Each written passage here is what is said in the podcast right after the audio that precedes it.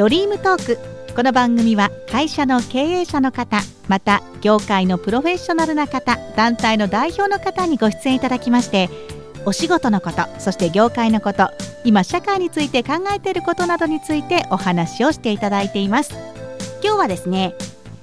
株式会社七久保代表取締役深野隆夫さんにお越しいただきました。よろしくお願いします。こんにちは深野と申します。よろしくお願いします。はいよろしくお願いします。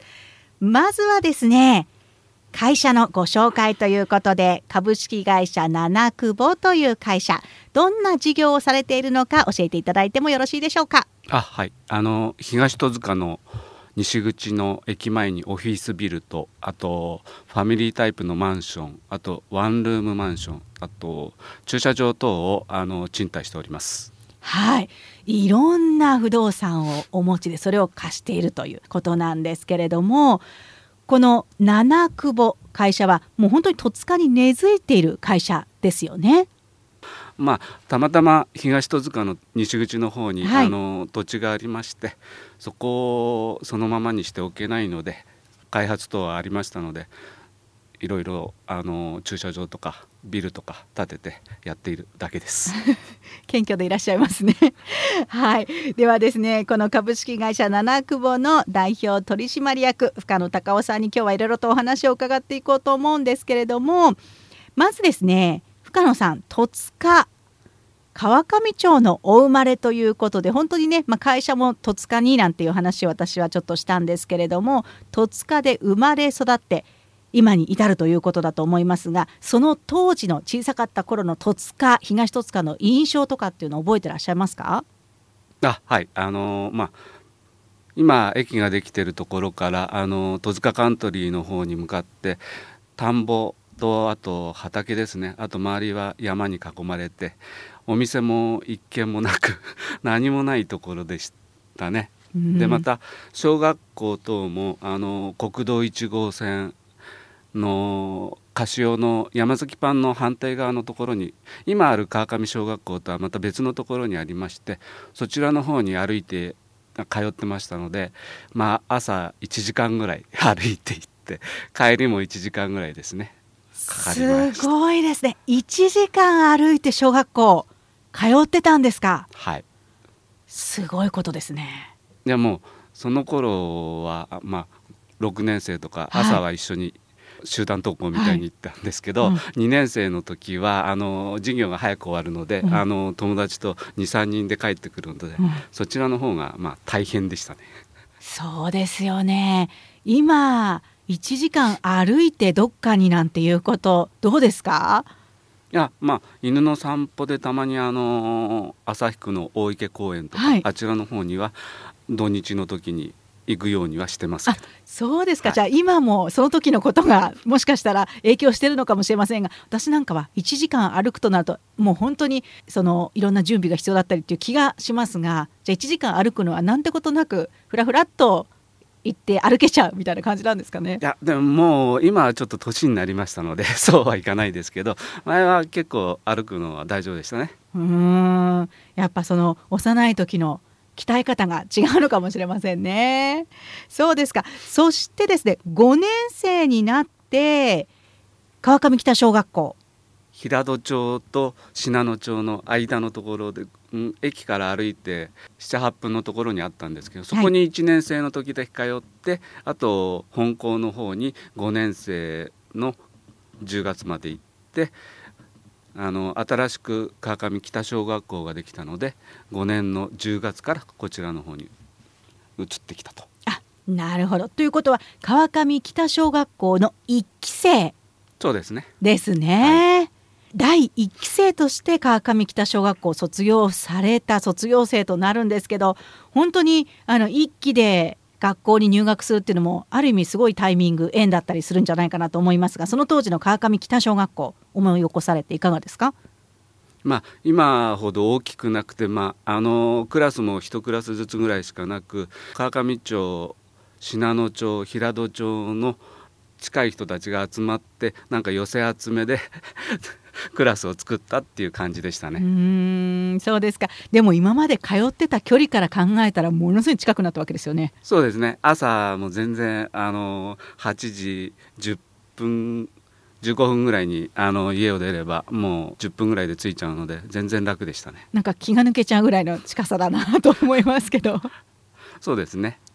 ねえそういった、えー、川上北小学校第1期生として卒業されまして舞岡中学校を経て今度は高校に進学されるわけなんですけれどもその当時、まあ、いわゆる青春時代とよく言われたりしますけれどもその時に自分がハマっていたものとかこんなことに夢中だったみたいなことって何か覚えてらっしゃることありますか？あ中学校も舞岡中学校でこれもまたちょっと遠いんですね。そうですね、はい、はい、家からだとまたそうですねバスに乗っても4 5 0分はかかっちゃうとこなんですね。それも歩く方が多かった。バス乗って4 5 0分歩いてたんですか？バスに乗るのが10分か15分で、はい、他のあと30分ぐらいはまた歩いていいなるほど。とにかくよく歩いて通学をしていたという。そうですね。それで1年生から3年生まで3年間サッカーをやってました。へえそうですかその当時はまだその今でこそサッカーってものすごいサッカー少年の人口多いですけどいかがでしたか？サッカーやってる友達の数とかいやそんなにはいませんでしたね。まああの近所の先輩たちがいたのでまあいいかなと思ってやってました。うんそうですか。で、えー、高校進学されてっていうのも特に大きな変化なく、はい、穏やかに、まあ、そうですね。それもまた高校もちょっと遠いところっていうか バスと歩きで行くようなところでまたバスの時間より歩いてる時間の方が長かったですね。すごいですね。もうとにかくじゃ歩いて歩いて通学っていう選んだわけじゃないにしてもものすごいじゃ歩く通学の歩く時間が長い学生生活を送ってきた。ということですかね、はい、でも通学途中って歩く時間が長いとそれだけいろんなもの周りのものを見たりとか楽しんだりっていうことも逆にあったんじゃないかと思いますがどうですか？いやあのー、ここからあの国道1号線に出る間にまあ普通の住宅ありましたけど、はい、別に見るところもありませんし そこからあの高校は組王子の方に行ってましたので、はい、そこあのバスで組王子まで行きましてそれからあの坂を上がって組王子の駅を通り越して組王子の商店街をずっと歩いて、はい、あの鎌倉街道の方に出て、うんはい、そこからすぐのとこだったので歩くのが多かったですやっぱり。その今のその愚明寺もずっとあそこ商店街上がってってっていうと本当に坂があったりしますよね。そうですね。戸塚も坂が、はい、坂多いじゃないですか。はい、もうじゃあ起伏も何のそのっていう感じなんですかね。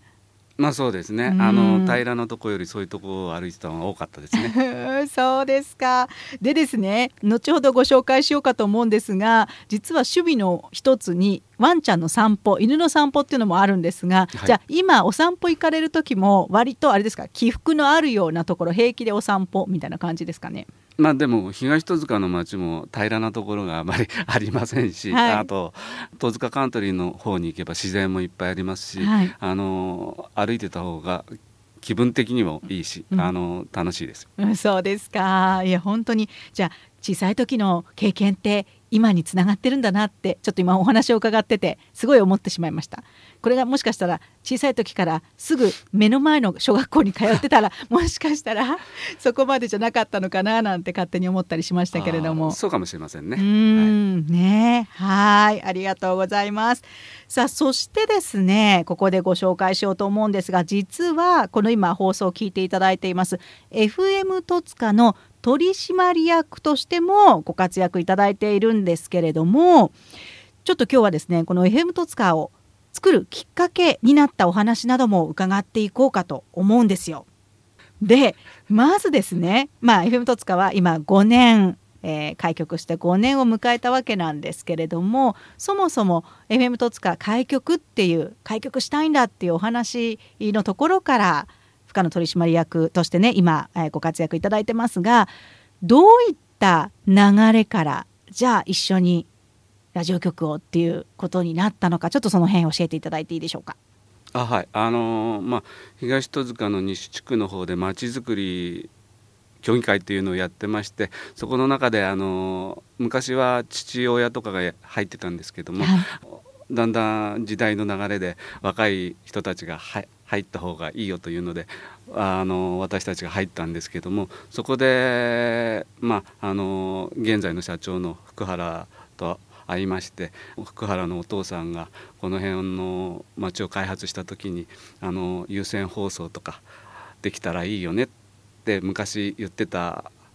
のを聞いて、うん、それであの現在では有線放送はあんまり合わないのであのコミュニティ FM というのがあるのでそれをやるにはどうしたらいいかなっていうので調べてみるよということで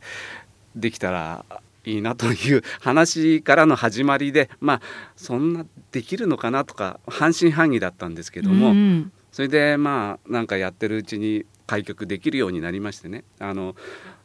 したらまあ協力しないわけにはいかなくなったので協力するようにしてます。うん、なりました。はいありがとうございます。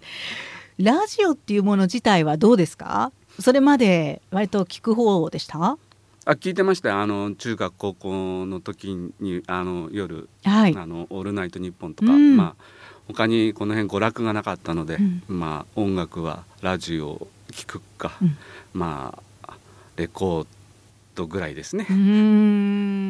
じゃあ音楽を聴くツールとしてのラジオっていうことはもうそれこそ前から割と身近な存在だったわけですね。そうですね。でもあのまあこんなに簡単にっていうか、こういう小さい放送局があること自体をあんまり知らなかったものですから、はい、あのまあ、できるなんて思ってなかった本当に、うん、できちゃいましたよ。ね、はい、びっくりしちゃいました開局までも結構大変だったと思うんですけどどのあたりが一番ちょっとご苦労されたとかっていうのはありますか？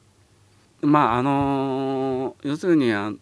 民営でやるっていう会社を作ってやろうっていうことになりまして、うん、まあ、あの株主の皆さんを、まあ、少しでも多くの人にあの株主になっていただきたいというのでその株主を集めるのが、まあ、最初は大変でしたね。うんそうですよね、はい、でご苦労されてその株主さんを集められてということなんですけどその大変な中ちょっとどのぐらい大変だったのかっていうのをもうちょっと詳しくお話伺いたいなと思うんですが。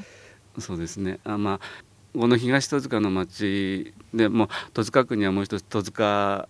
の駅がありますよね、はい、まあ、そっちの方が商店とか昔からやってる人が多くて東戸塚の町はまあ新しくできた人で、うん、あのそういうお店とかもあまりありませんしこういう、まあ、ラジオを聞いてくれる人を、うん、どういうふうにあの聞いてもらえるようにするかというもありましたし、うん、番組等も作るのも全然素人でしたのでいろいろそういう方面の方に頼んでね、うん、やっていただいたりなんかしてそういう人材集めっていうのもまた大変でしたよね。うん、まあ、お金も大変。その株主さんを集めるというところでお金の部分ももちろん大変ですけどじゃあ実際に、えー、作ったってそれを運営していったりっていう人がやっぱり必要ですよね。はいそれを、まあ、手配するっていうことも一つ、はい、じゃあ大変だった部分なのかななんて思います。で開局してからいかがですか？開局してから、はい、これもまたあのスポンサー等を集めるのが大変ですよね。はい、まあ、作る時にある程度お金を集めて、まあ、借金もしてやって、それを回収していくにはスポンサーまあ、コマーシャル収入とかでやっていくしかありませんので、うん、物を売ってっていうあれではありませんからそういうところでスポンサーを探すのがまた大変でしたよね。うん。そうですね。でまだまだ、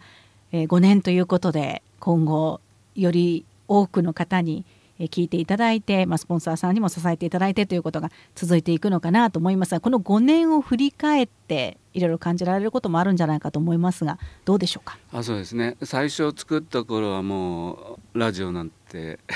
聞けないあの聞こえるあの電波が弱くて聞けないっていうので、はい、相当困りましたけども、まあ、あの最近は結構多くのリスナーさんに会ってあのパソコンとか、うん、あのスマートフォンとかでも聞けるようになりましたので、うん、あの認知知ってくれる人が割と多くなりましたよね、うん、ラジオ自体を。そうですね、はい、それによって結構あれですか？FM 戸塚やってるんだよっていうようなことをより多くの方に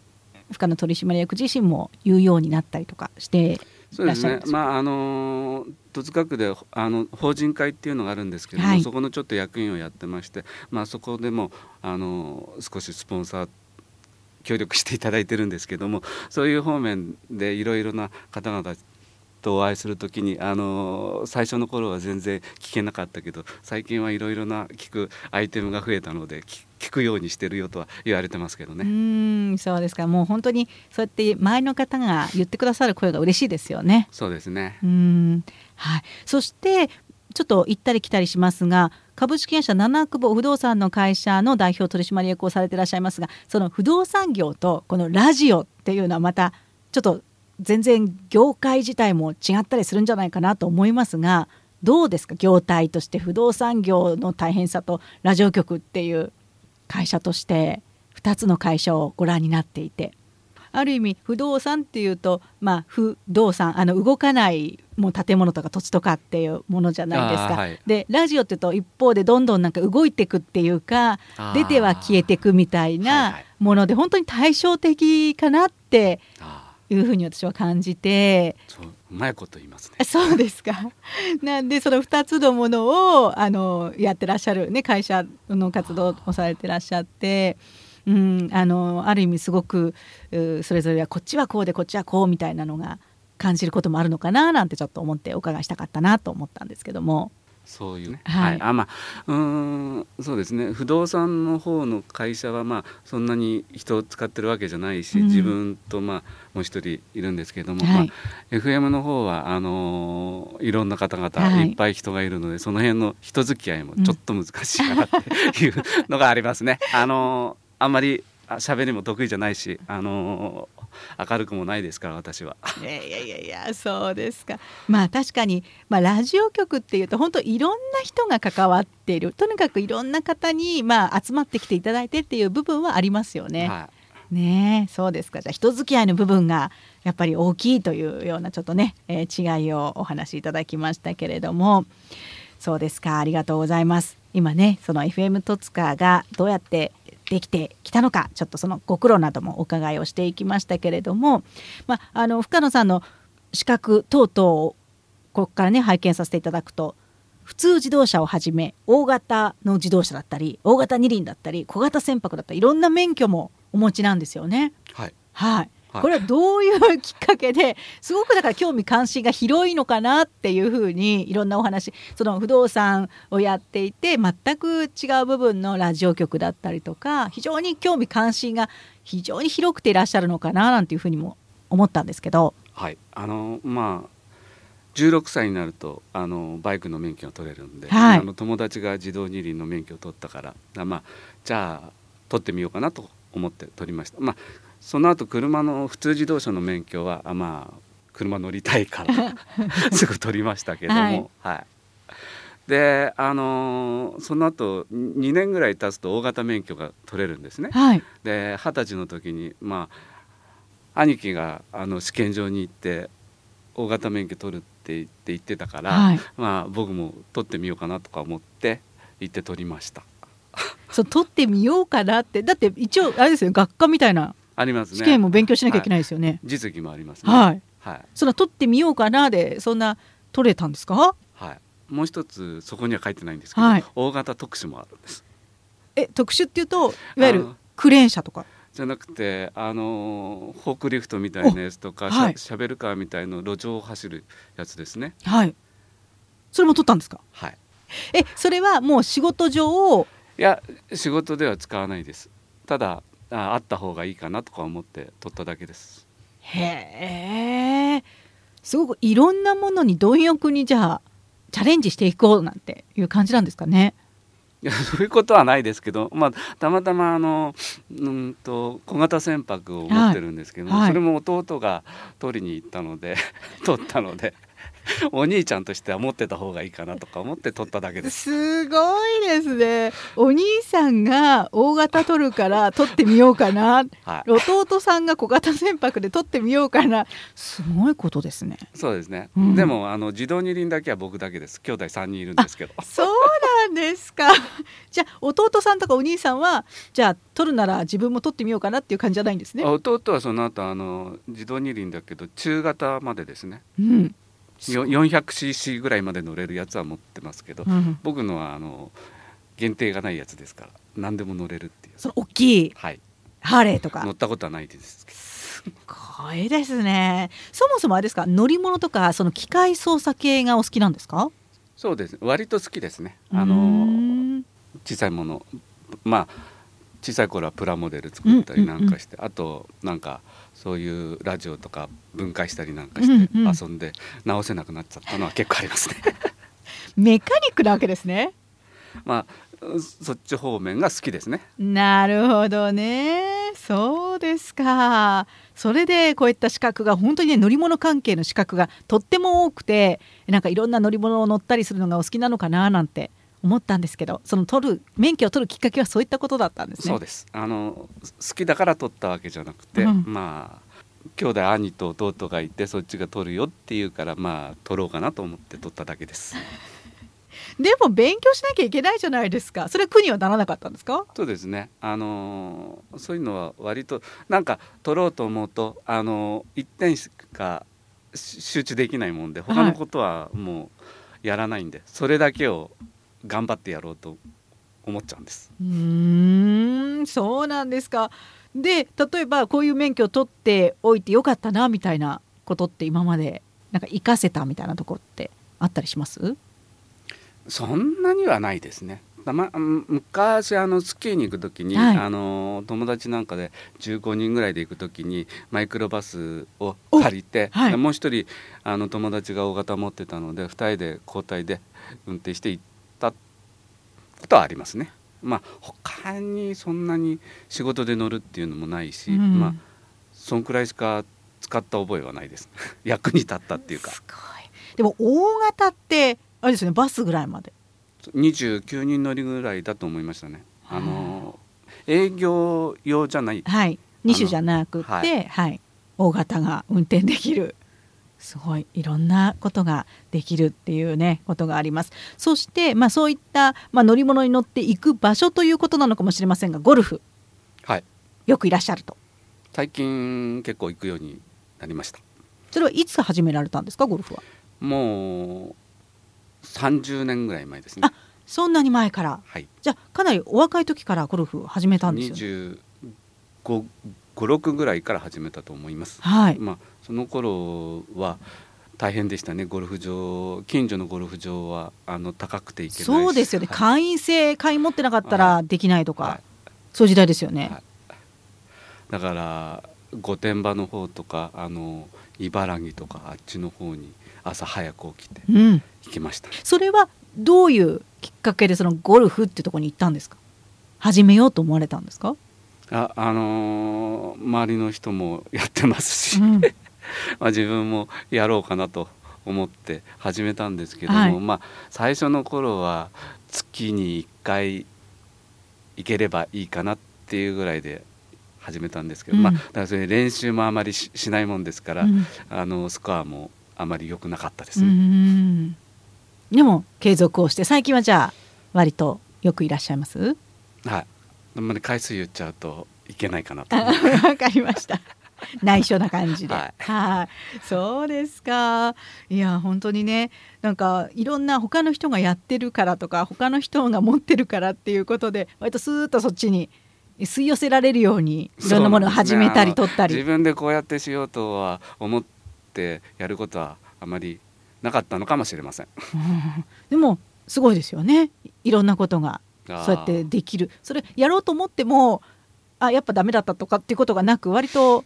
結局取ろうと思えば取れちゃったしまあそうですね。まあ一応取るまでは頑張ろうと思って、まあ取っちゃえば取っちゃっただなと。そうなんですかで今の会社を例えばあのやられるようになってからすごくやっぱり生活が変わったとか代表取締役になられてからそれまでの生活と大きく変わられたってこととかっていうのはありますか？うん。まあそんなには変わりはないんですけどね。はい。まああのー会社作った当時父があの代表者だったんですけど、はい。まあ、代わりに僕がほとんどやってたものですから、うん。今今とほとんど変わらないことをやってましたので。そはいうですか、すごいですね。でもねお父さんが設立したけれどもほとんどじゃ設立当時から。はい。はい、やられてたわけですね。はい。ってことはお父様が一緒にじゃあやろうっていう感じで会社の設立に至ったんですか？まああの東戸塚の 駅のところに、はい。あの土地がありましたのでそれまあ区画整理とかであのできてそのままにしておくと固定資産税が大変なものですから、そこと何か作ろうということで、あのオフィスビルとかマンションを作ってそれの管理等をするような会社を作ったんです。うん、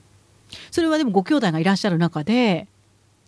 ご自身がっていう、まあ兄は別の会社をやってましたし、うん。弟は一応公務員ですから、うん。僕があまり出来が良くなかったものいですから。やいやいやいやいやいやいや。そんなことはないと思うんですけどもなんか割とあれですね人の求めというか要求に対して拒否っていうことはあまりなさらず人がいいいんじゃないかなって今お話を伺ってていやそんなことはないと思いますそうですか？はい嫌なことは嫌だって言いますかあそうですか。わ、かりました。そしてですね、もう一つちょっとねまた趣味の方お話伺おうと思うんですが、日曜大工はいこれもあれですか？何かいきさつというか何か頼まれるようになって日曜大工をやるようになってみたいな。いやそれはまあ家で土日休みなものですから、はいあのテレビと見てゴロゴロしてると奥さんに怒られますので、はいあのかといって別に遊びに行くとこもないですから庭とかあそのなんかいじってればいいかなとか思って始めたのです。そうなんですか。どんなことをするんですか？日曜大工っても幅広いと思うんですけど。いろいろしますよ。あの電動工具と買ったり、はい。あのそういうの集めるのがまたちょっと好きなもんですから。メカニックですはいね。ドリルとか、うんあのノコギリとかそういうのを集めて。まあ、あの家にウッドデッキがあるのでそこの、まあ、ペンキを塗ったりあの木ですから腐ってきちゃったところがあったらそういうところを補修したりとかあとそうですねこの間まで庭に芝生を植えてたんですけども、うん。草がいっぱい生えてきちゃってもう草刈りとか草むしりをするのが大変なのでそれを全部剥がしてこの間人工芝を全部引きました。結構大変な作業じゃないですか？でもあの土のところはそんなになくて2メーターの10メーターぐらいのところですから大したあれではなかったですそうですか。じゃあ人工芝になったわけですね。はい。そういうことをじゃあ日曜大工ということで、はい。お家の手入れ、そこでゴルフの素振りとかちょっとしたアプローチの練習もできるようになりましたし。なるほどね。はい、ご自身のそういったはい。ゴルフにもつながっていくと、そうですね。あとまああの犬も走り回れるようになりますし。そう。あそれはじゃあ家族みんながハッピーとそうですね。いうはい。感じですね。そうですか。っていうようにね本当にいろんなことをね、えーしていただいてるようなんですね。趣味の方でもね。なんですけどあのどうですか？今例えば日々の暮らしをしていて周りの報道なども耳にすると割と、まあ、景気がいいのか悪いのかっていうのが一つと、まあ、したい仕事が見つからないとかっていう声もあったりすると思うんですけど、まあ、これから仕事を見つけていこうっていう若い世代それから年齢を重ねて、まあ、定年退職のリタイア組っていう方もいらっしゃると思うんですけど、まあ、地域にまさに地域にいらっしゃる方々といろいろ接していることも多いと思うんですがんいかがですかね？そういったご自身の、まあ、ご自身はあの会社されてますから定年ということもないんだとは思うんですけど、は生き方として今社会について考えて感じてらっしゃることとかってあれば。ああそうですね。あのー なんて言ったらいいのかな。まあ自分のす好きなことをしてできる仕事と自分がやりたくてもできなくて仕事に就いちゃうっていうのがありますよね。はい。それで、まあ、自分の好きなことをやってえー仕事ができていればそれはそれでいいだろうし、はい。まああのーその中でも今の若い人たちってそういうなんていうのかなやりたいこととかっていうのがあんまりないような、うん。あのー見てるとねあの自分はこれをしたいんだとかまあ、僕もそんなに したいっていうのはなかったんですけども、うん、その辺の違いが結構あって仕事もまあちょっとやってダメならすぐ辞めちゃえばいいやとかっていう人たちがなんか多いような感じがしますよね。はい、でまあその中で、まあ、うち娘が2人いるんですけど、はい、まあ、上の子はまあ結婚して、まあ、子供もできてそれでも今また働きてますけども、うん、下の子はあんまりアルバイトで 整形してますよね、うん、だからその辺で何をしたいのって聞いても自分の中でこれをしようっていうのがあのあんまりはっきりとしてもうこれをしたいからこの仕事をするんだっていうあれがないみたいな。何をしたいのかもわからないで模索しているっていう世代もいますよね、うん、そういう子がなんか多いような感じがしますなんででしょうね。まあ生活的には何でもあるし、うん、あのしなくてもまあ生きていけるし、うん、働かなくてもまあ なんとかやっていけるっていうあれもあるんじゃないですか。物が豊富にありますし、うん、あの遊ぶところもいっぱいありますし僕なんかの小さい頃はもう何もないですから遊ぶところもないから自分たちで考えて遊んでたり してますけど今、ね、もうあの一人でゲームして遊んでる子が多いじゃないですか。うん、だから一人でやっちゃうから、まあ、人との付き合いもそんなになくなっちゃうから、うん、あのそれでコミュニケーションが取れなくなっちゃうからそういうところであのこれをしようとかっていう自分の思うことを、まあ、考えないでも生きていけるし、うん、まあなんとか暮らしていけるからそんなになんていうのかな困るっていうことがないから、うん、あのなるほどね。まあ豊かなんですよねきっとね、うん、恵まれてるんでしょうね。だと思います。うん。まあでもちょっとこれから高齢社会っていうさらに高齢化になっていく中で若い方々、まあ、働き世代と言われる20代30代ぐらいが何したらいいかわからないとか働きたくないみたいになるとちょっとその辺は危機感を覚えますよね。そうですね今でももう年金とかのあの受給年齢がだんだん高くなって、はい、僕たちの時はまああと十何年で普通でいけばもらえるんですけども、うん、まあそれも今の若い人たちが働いてないから年金とかを納めてない人たちがいるからどんどん年金自体が少なくなって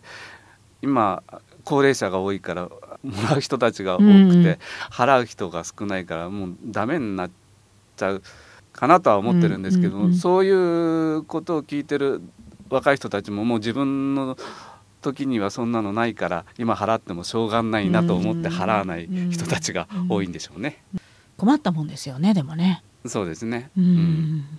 まあ今まで普通に若い世代が働いてで60とか65で、えー、リタイアしてみたいなことが当たり前でしたけれども今後やっぱりそれが大きく変わっていくちょうど節目に来てるのかなという感じはしますよね。そうですね。あのだ昔の人昔っていうか要するに働かなくては暮らしていけなかった。うんはい、まあ何でも仕事があれあればやってたけど、うん、今の人ってもうちょっと自分のなんていうのかなやってあのいいやすぐ辞めちゃうっていうか長続きしないっていうか、はい、もう好きな仕事じゃなければやらないっていう人たちが 多いんじゃないのかな。確かに。でいろんなところでは求人人が足りなくてって言ってるんですよね。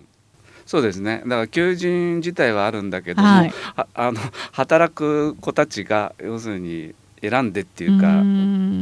やりたくなければしなくていいや、面白くなければやめちゃえばいいやと。簡単にそういうことができちゃうから。でまあそれでアルバイトでちょっとやって少しお金が貯まったらまた考えればいいと。だそういう部分であの僕なんか世代より上の人たちとはちょっと考え方が違いますよね。はい、町の例えばつながりなんかでもその先ほどのお話の中ではそれこそ町づくりとかっていう開発の時にもうちょっと若い世代が入った方がいいからって言って加わりだしたっていう話もありましたけど、ね、今はどうですか？今はもう若い子たちは入ってきませんね。それはどういうあれですかね、まあ、地元にいるいな出てっちゃってる人たちも多いですよね。うん、あの僕なんかはたまたまあのこの町に住んでここでずっと暮らしてますけども、うん、あの中には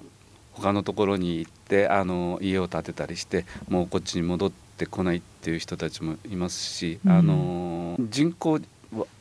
で人口自体っていうか人口は増え増えてるんですけども、うん、まあ、昔からいた人たちの人口はどんどん減ってるっていうか子どもの数も少なくなってきてきてるし兄弟いても、まあ、長男は地元で継ぎますよ、はい、でも次男とか他の子は他に行っちゃいますよっていうのが多くなってるから、うん、あまりだからそういう町づくり自体に出てくる人たちも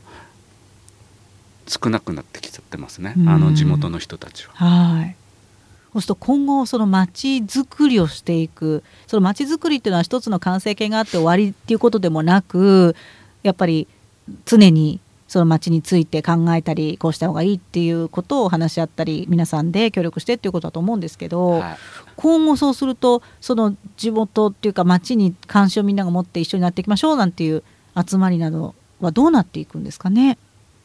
そうですね。そういう部分に関してあの協議会とかありますけども、まあ、あの企業の人たちとかあの地元の人たち、はい、それにプラスしてこの新しく入ってきた自治会の人たちともそういう協議会の方に声をかけてね入っていただいて、もう少し輪を広げてやっていった方があのいいんじゃないのかなと思ってますね。うん、昔はあのその土地を持ってて開発の時にやってそれで作った協議会なんですけどもだんだんあのそういう人たちもいなくなってきちゃうからで新しく入ってきた人たちも意見を聞いてね、うん、そういうところに入っていただいて、うん、そういう意見を聞いてももっとより良い街にしていった方がいいと思いますけど。世代的には今どんな状況なんですか？あまあもうあの僕たちの今56なんですけども、はい、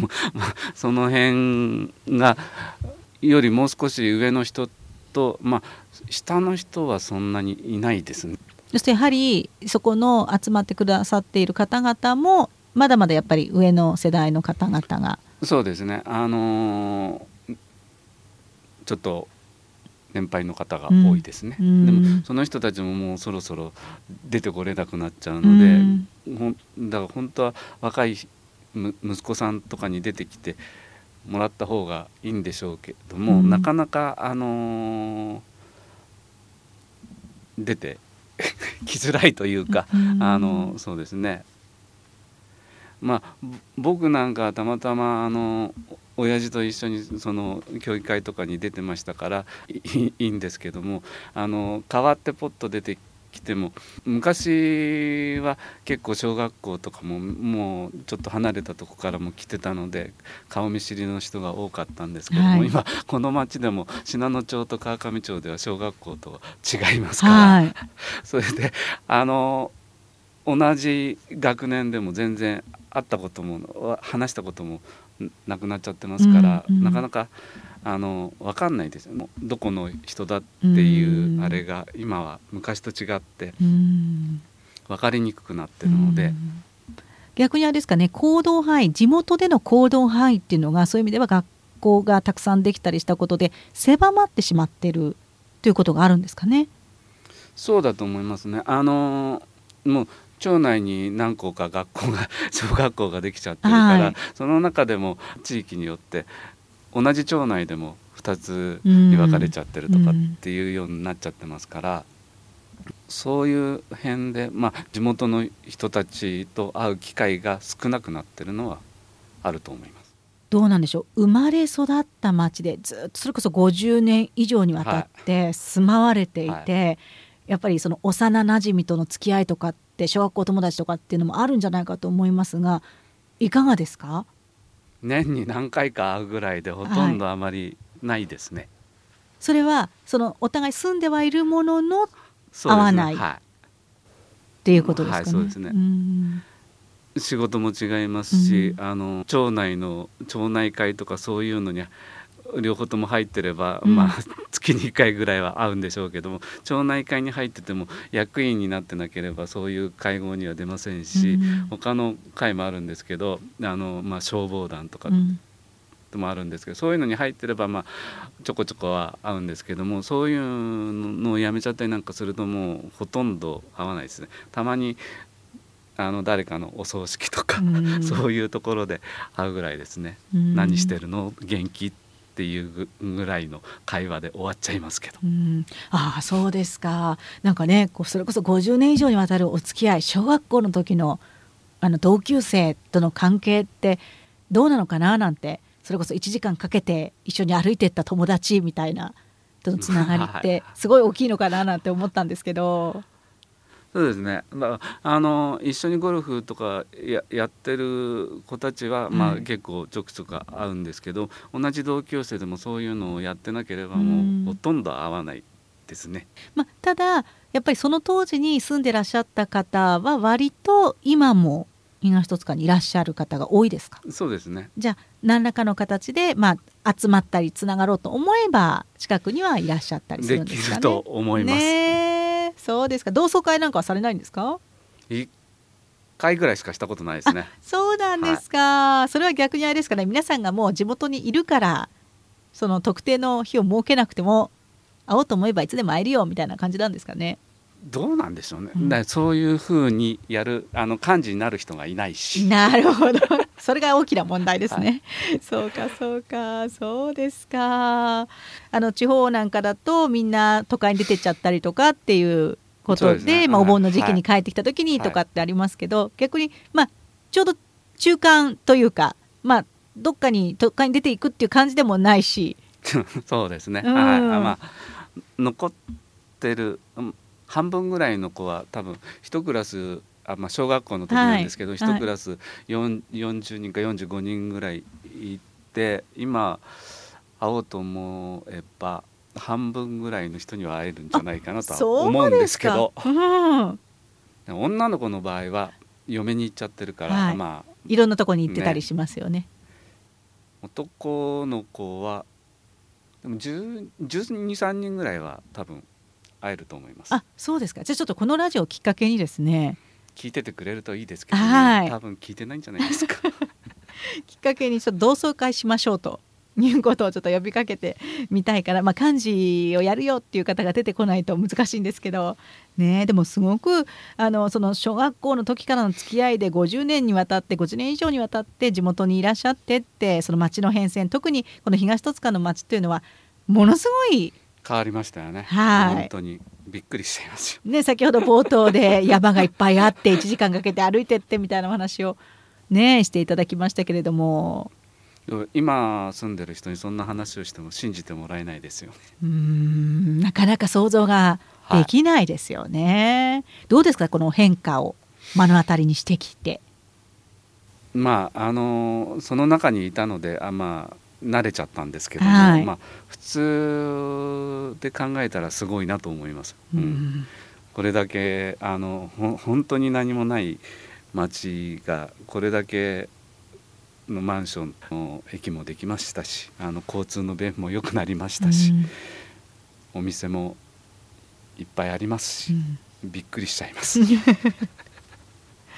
ねえいや本当にすごい変遷だなというふうに思うわけなんですけれどもじゃあですねここからはちょっとこれからのことについてちょっとお伺いしたいと思うんですが例えばやりたいことが今の若い人たちなかなかないっていうお話を先ほどいただきましたがそもそもその高校生ぐらいの時は将来何になりたいとかっていう夢とかはありました？ありません。あなかったですか？はい。僕そうですね。あまりこれをしようとかそういうあれは考えてなかった。まあなんとか生きていければいいやと思ってただけです。はい、でもその今の会社をやるようになってじゃあそれが必要だと思われればじゃあこれをやったらいいなっていう、成り行きでなってますので、うんそんなにあのー一生懸命やってません。今日聞いていただいている方はですねなんてナチュラル自然体で、えー、流されながら進んでらっしゃったのかなっていう印象かもしれないですけどご本人は多分そう思ってるだけなんじゃないかなっていうふうに。そんなことは でも本当にそうこれをしようとかあれをしようとかっていうことを、はい、まあ少しは考えてますけども、うん、まあそんなに大きい目標に向かっていこうとかとかいうあれはなかったので、うんうん、あのまあなるようになるしかないなと。うんでもそれに必要なものはその例えば資格を取るそれから不動産やるためにはその不動産の、まあ、宅建とかもそうですよね、はい、を取るっていう必要なものはやっぱり、はい、えー、しっかり勉強して取る。そう、ね,、いうところはまああの取っといた方がいいなと思ったら頑張って取ります。うん、ねはい、だからやってるんですよね 多分ね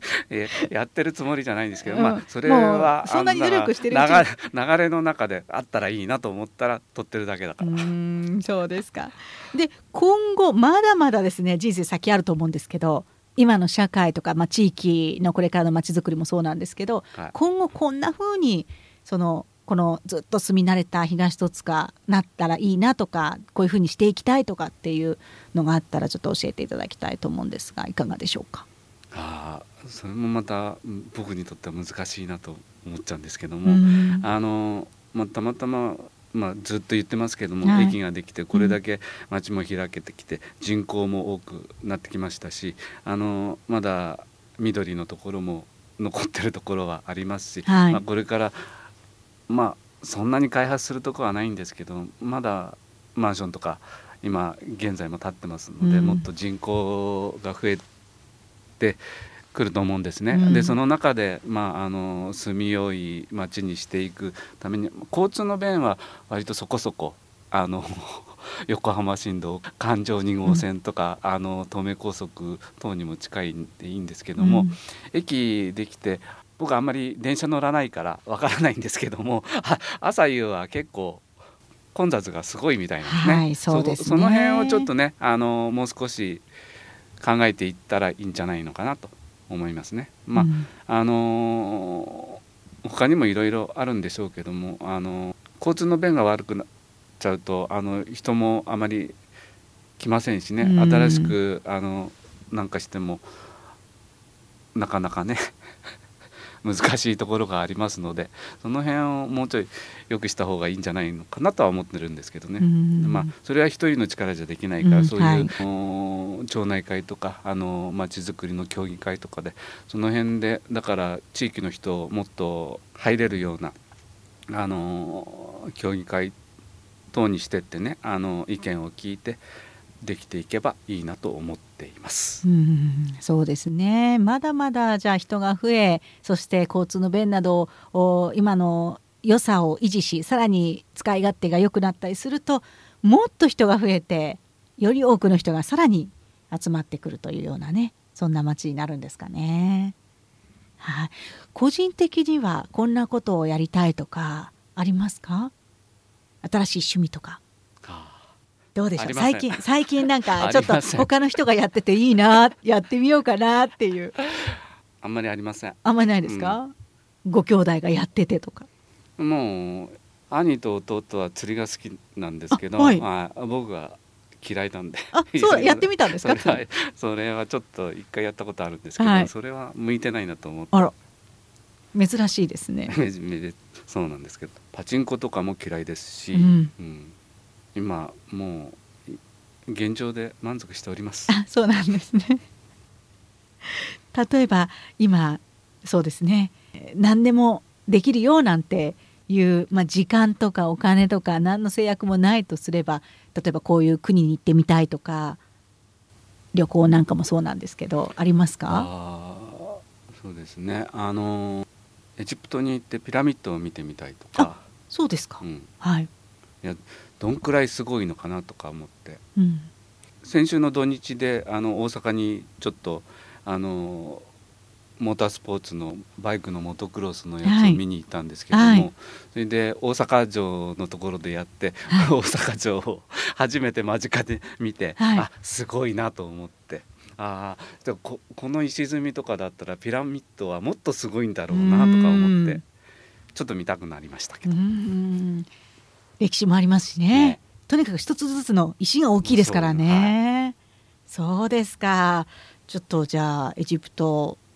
行けるといいですね。そうですね。ね。頑張ってお金貯めて3年か4年後ぐらいにいやいや行けるよういや そんなことはないと思いますけど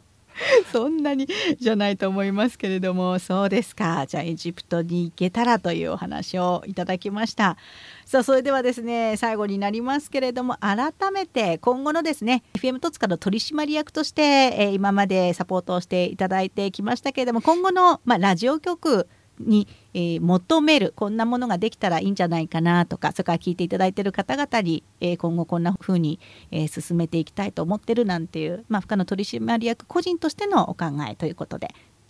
メッセージをいただけますでしょうか？あはいわかりましたあのー FM 戸塚できて5周年経ちましてまああの当初よりあのリスナーの方々が多くなったというなってますので、まあ、その中でもう少しあのもっとリスナーの方とコミュニケーションの取れるような放送局、あー聞いていただける方が楽しく聞いていただいてあのなんていうのかな一緒に要するに番組等にも出れるようなあの仕組みとかそういうのを作っていけたらなと思っております。あのまあ、あと防犯等もこれも戸塚区とか等であの協力してやっていただいてるんですけどももっとあのなんていうのかな、うん、そういう方面も強化していけたらいいなとは思っております。これからもあの皆さんと共にあの楽しくでき地域のためになるようまたあの災害時にはあの新しい情報を発信できるようなあの放送局にしていきたいと思っておりますのでよろしくお願いいたします。はい、ありがとうございました。今日のドリームトークゲストは株式会社七久保代表取締役でいらっしゃいまして、この今聞いていただいています株式会社 FM 戸塚の取締役をしていただいています深野隆夫さんにお話を伺いました。ありがとうございました。ありがとうございました。